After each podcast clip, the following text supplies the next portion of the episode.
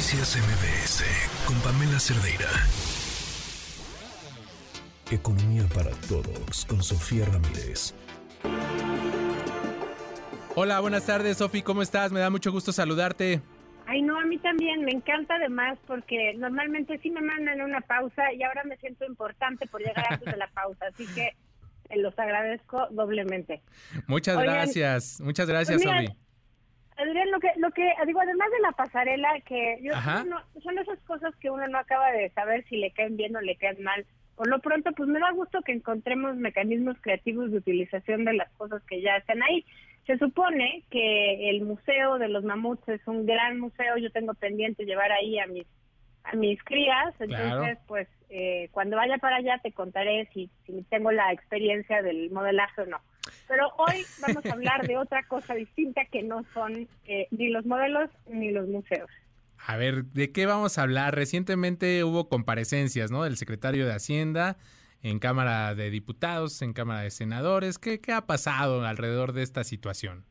Pues mira, en efecto, tú, tú sabes, quienes nos escuchan saben que pues una vez que el Ejecutivo Federal entrega el informe de gobierno, pues lo que le sigue de acuerdo a la ley, es la glosa del informe. La glosa del informe no es otra cosa, sino que vayan pues los titulares del ramo de cada una de las carteras del Ejecutivo Federal pues a dar cuenta de lo que dice el informe, porque pues una cosa es entregar tu examen y otra cosa es defender tu examen en, en, en un examen profesional, valga la redundancia, es un poco la misma idea tú no solamente entregas tu trabajo final, sino que vas y defiendes claramente lo que ahí dice. Y eso fue lo que hizo el secretario Ramírez de la O, que es el secretario de Hacienda y Crédito Público en México a nivel federal.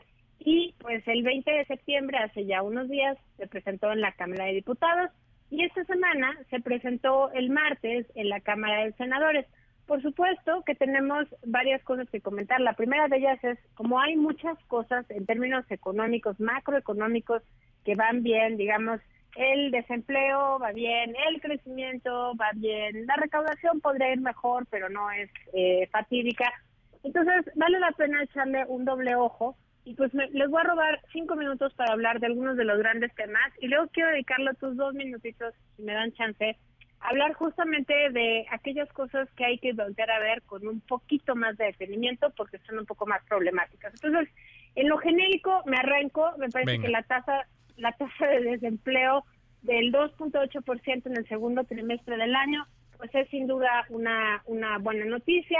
Claramente con los datos de hoy, del ENOE de agosto, de Encuesta Nacional de Ocupación y Empleo, vimos que subió un poquito al 3%, siguen siendo muy buenas tasas, pero bueno, pues creo que lo que hay que voltear a ver un poco más con lupa es la cantidad de personas que trabajan en la informalidad.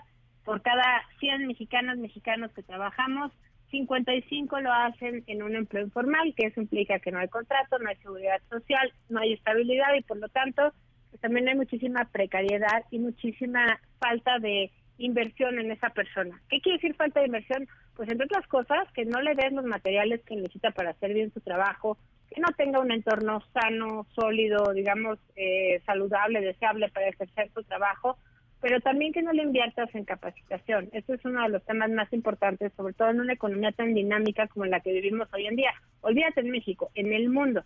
¿Tú te acuerdas? Hace también ya cosa de un mes hizo el INEGI el cambio en el año base de todas las cuentas nacionales, que lo único que hace es, pues ya no tienes eh, la misma conformación de la economía que tenías hace unos años, vamos a actualizarla, así como una persona no es la misma persona en los años 90 y luego en los años 2000 y luego los 2010 y ahora, pues eso hace justo la comparación de la economía. Y nos dimos cuenta, o el INEGI nos informó más bien, que en 2018 ya éramos cinco puntos porcentuales más manufactureros de lo que éramos en 2013. Va con cierto rezago, digamos, esta actualización, pero de ahí te das cuenta lo importante que es tener pues un poco ese dinamismo de saber cómo va cambiando. Entonces, regresando al tema de la informalidad, pues lo cierto es que en una economía tan dinámica como la que tenemos, necesitamos invertir en capacitación para hacernos más productivos, productivas por lo tanto tener pues mayores herramientas para cambiar de trabajo en caso de que el, empleador o la empleadora pues, no, no sean los adecuados, para negociar mejores salarios. Entonces yo creo que la informalidad, uno de los grandes eh, contras que tiene, digamos, en contra del trabajador, la trabajadora, es justamente la falta de capacitación, y la falta que de que ello, bueno, lo que ello conlleva que es pues pagos muy precarios. Segunda cosa, 5.9 millones de empleos nuevos, decía el secretario, que se han acumulado en esta administración. Híjole, sí, pero miren, si hubiéramos mantenido la trayectoria de crecimiento del empleo formal, solo el empleo formal eh, antes de la pandemia, ahorita vamos 840 mil empleos por debajo de lo que tendríamos que tener. Entonces, a pesar de que podemos reconocer lo difícil que puede ser una recuperación post-pandémica, pues uno esperaría que, dado que ya estamos a niveles eh, prepandemia, alrededor del 3% del tamaño de la economía, pues pudiéramos también haber recuperado la calidad del empleo y lo cierto es que no aunque la informalidad como proporción de todas las personas que trabajan ha ido descendiendo muy ligeramente, insuficientemente, pero ha descendido. Bueno, lo cierto es que el empleo formal no ha repuntado de la forma en la que tendría que haberlo hecho, dado el dinamismo de la economía, y bueno, pues obviamente hay eh, cierta evidencia, que además respaldada por Santiago Levy y toda su investigación, que dice que cuando hay dinamismo económico, pues es mucho más fácil que se creen empleos formales de una manera más ágil que cuando no hay expansión económica. Entonces, pareciera que estamos desperdiciando esa oportunidad porque, entre otras cosas, no hay intervención del Estado ni se ve ningún tipo de acción que pueda permitir que haya mayor inclusión financiera de las MIPIMES, sobre todo de los micronegocios.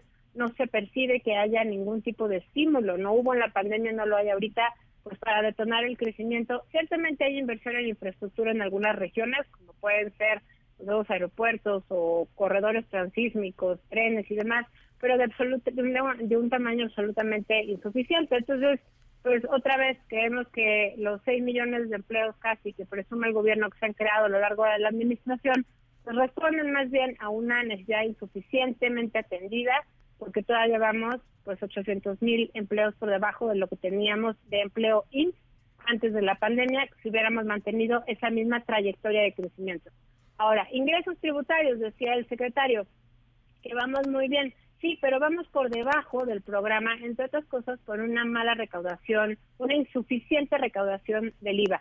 Y, y reculo, digo no mala, sino insuficiente, entre otras cosas, porque justamente se trata de una eh, devolución de eh, el IVA por todas las importaciones de gasolina que hemos tenido. Entonces, pues el, el, gobierno dice vamos a tener que producir más gasolina en México, lo cual pues me lleva al tema petrolero, que no es nada menor, entre otras cosas, porque pues uno, Pemex está siendo uno de esos sacos sin fondos donde el gobierno tiene que de manera permanente invertirle para que haya cada vez eh, o pierda de manera menos considerable pues la calificación de su deuda, para que sea rentable. Y eso pues nos cuesta a ti y a mí y a todos los que nos escuchan alrededor del mismo monto el próximo año de lo que le van a dedicar al IMSS Bienestar, que es esta entidad no sectorizada que se supone que le va a dar salud a todos los mexicanos y mexicanas que no tienen ningún tipo de cobertura, digamos, por IMSS, IC o similares.